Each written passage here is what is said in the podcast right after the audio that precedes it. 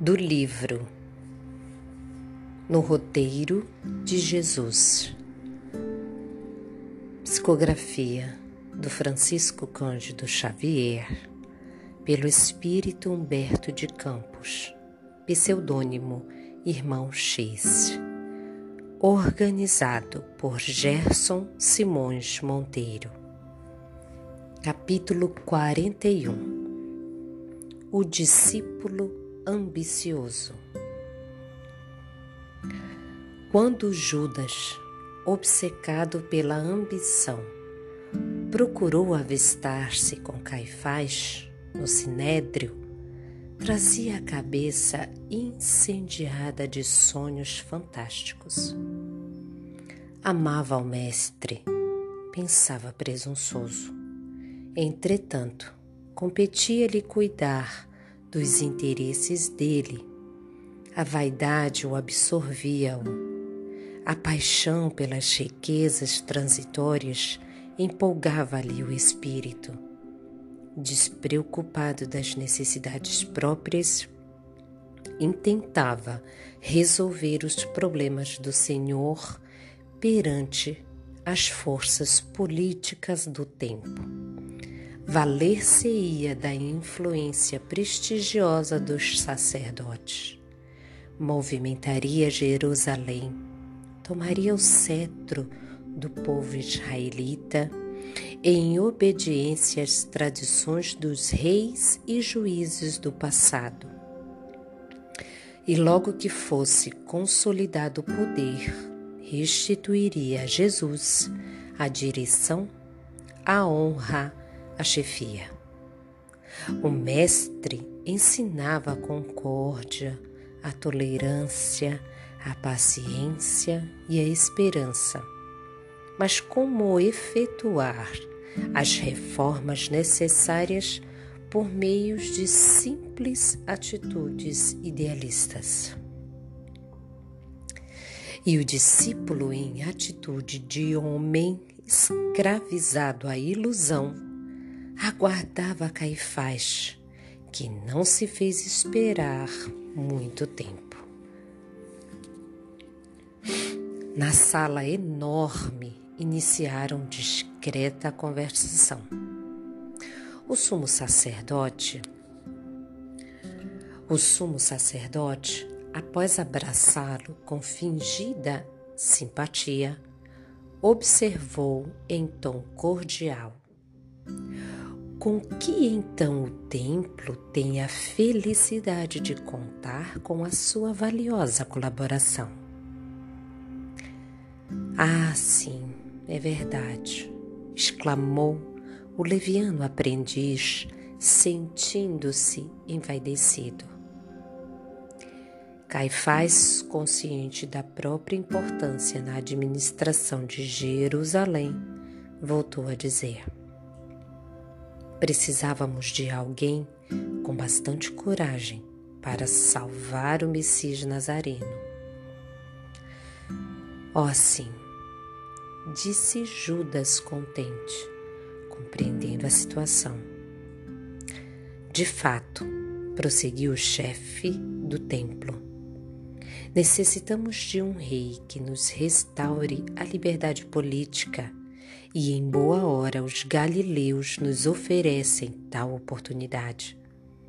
Aliás, tenho muito prazer em tratar com a sua pessoa, homem providencial na realização, que não perde tempo com palavras ociosas.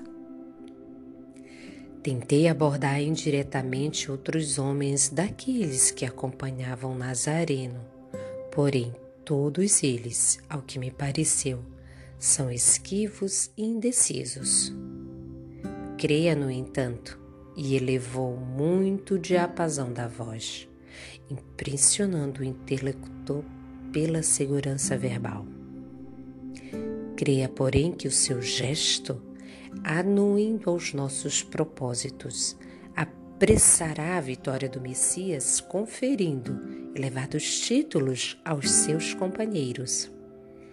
Terão eles destacada posição de domínio e sentar-se-ão na assembleia mais alta do povo escolhido, é tempo de libertação. E certo, Jesus é o Rei que Jeová nos envia. Judas não cabia em si mesmo tal contentamento que lhe tomava o coração. Preocupado, no entanto, com a situação do profeta, a quem tanto devia, perguntou humilde: E o mestre? Dissimulou Caifás os sentimentos sinistros que lhe vagavam na alma e respondeu em quase doce voz. Compreenderá certamente a necessidade das medidas aparentemente rigorosas. O mestre, por exemplo, segundo o plano estabelecido, será preso por uma questão de segurança pessoal será detido a fim de que se coloque a salvo de qualquer incidente desagradável. Enquanto nos valeremos da grande aglomeração de patriotas na cidade para proclamar a nossa independência. Liquidada a vitória inicial com a submissão das autoridades romanas, coroaremos o Messias que ostentará o cetro do poder. O discípulo exultava, conhecedor antigo dos efeitos da lisonja nos corações indisciplinados e invigilante. Caifás continuou: O meu prestimoso amigo, até que se resolva a situação em definitivo, chefiará os companheiros e receberás as homenagens que lhe são devidas. Tomará o lugar do Messias provisoriamente e ditará ordens até que ele próprio, com a garantia desejável, possa assumir o poder. Satisfeitíssimo, o visitante indagou. E o que devo fazer inicialmente? O sacerdote perspicaz respondeu com naturalidade. Não temos tempo a perder. Formaremos a documentação necessária. Como devo fazer? Perguntou ainda o aprendiz enganado. Chamarei as testemunhas, esclareceu o sumo sacerdote, e perante nós responderá afirmativamente a todas as interrogações que lhe forem dirigidas. Não precisará informar-se quanto a particularidade alguma bastará responder sim a todas as perguntas formuladas. Posso dispor de sua lealdade? Judas não hesitou. Estava decidido a seguir as instruções de modo incondicional. Mas alguns minutos e organizou-se pequena assembleia com juízes e testemunhas. Dois escribas perfilaram-se para fixar as declarações.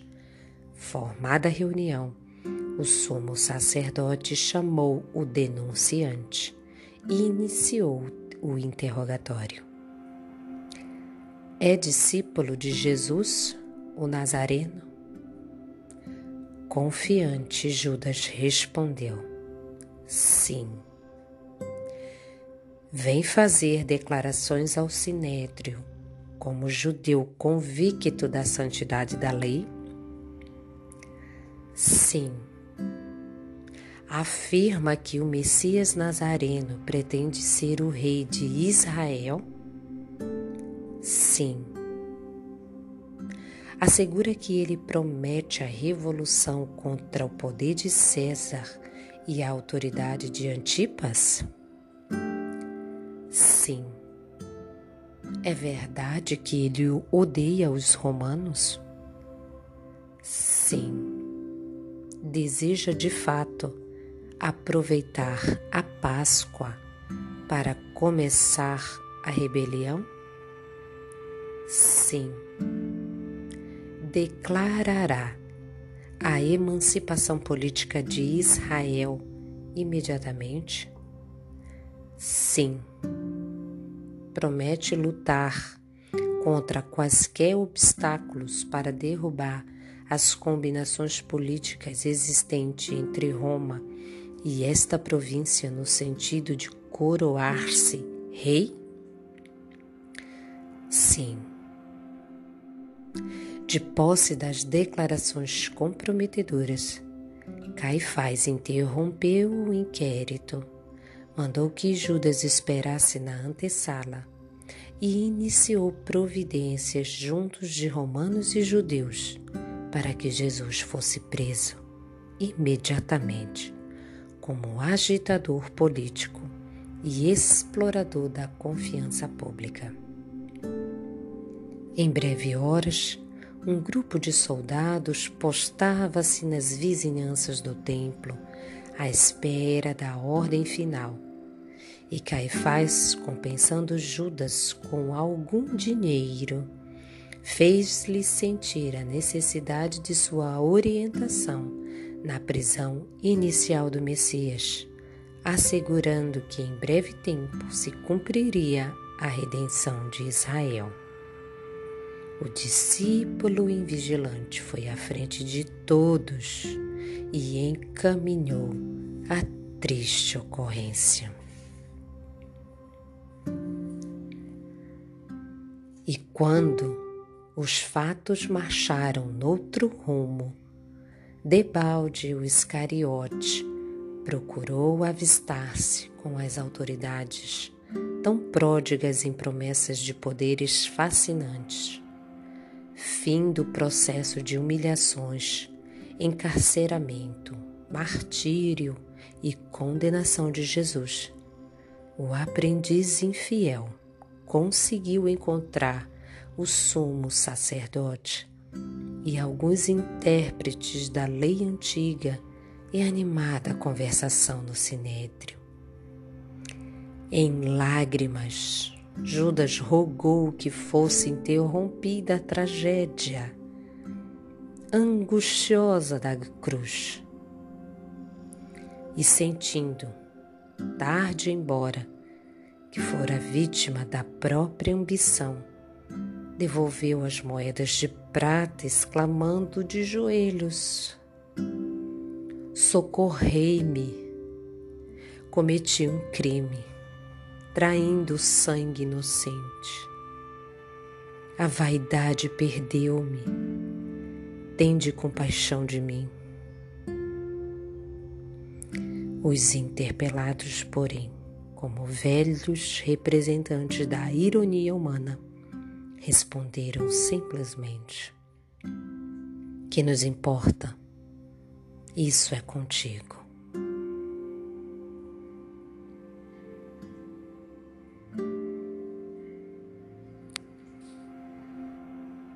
Conta-se nas psicografias através do Francisco Cândido Xavier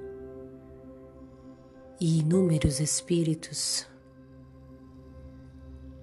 que Judas cometeu suicídio pelo seu ato de loucura e ambição. Mas conta-se também pelas psicografias do Chico que foi o próprio Jesus foi tirá-lo do martírio moral, no inferno moral em que seu espírito se encontrava. Que Jesus foi até ele, arrependido, tirar-lhe do lamaçal que ele mesmo se colocou.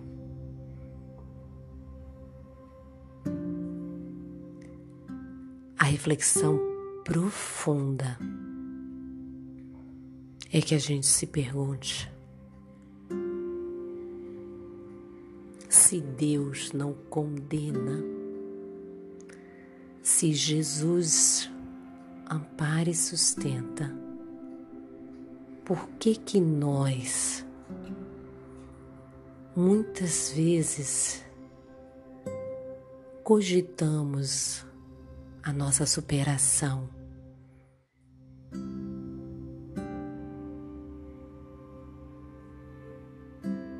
Reflitam, meditem. Até mais.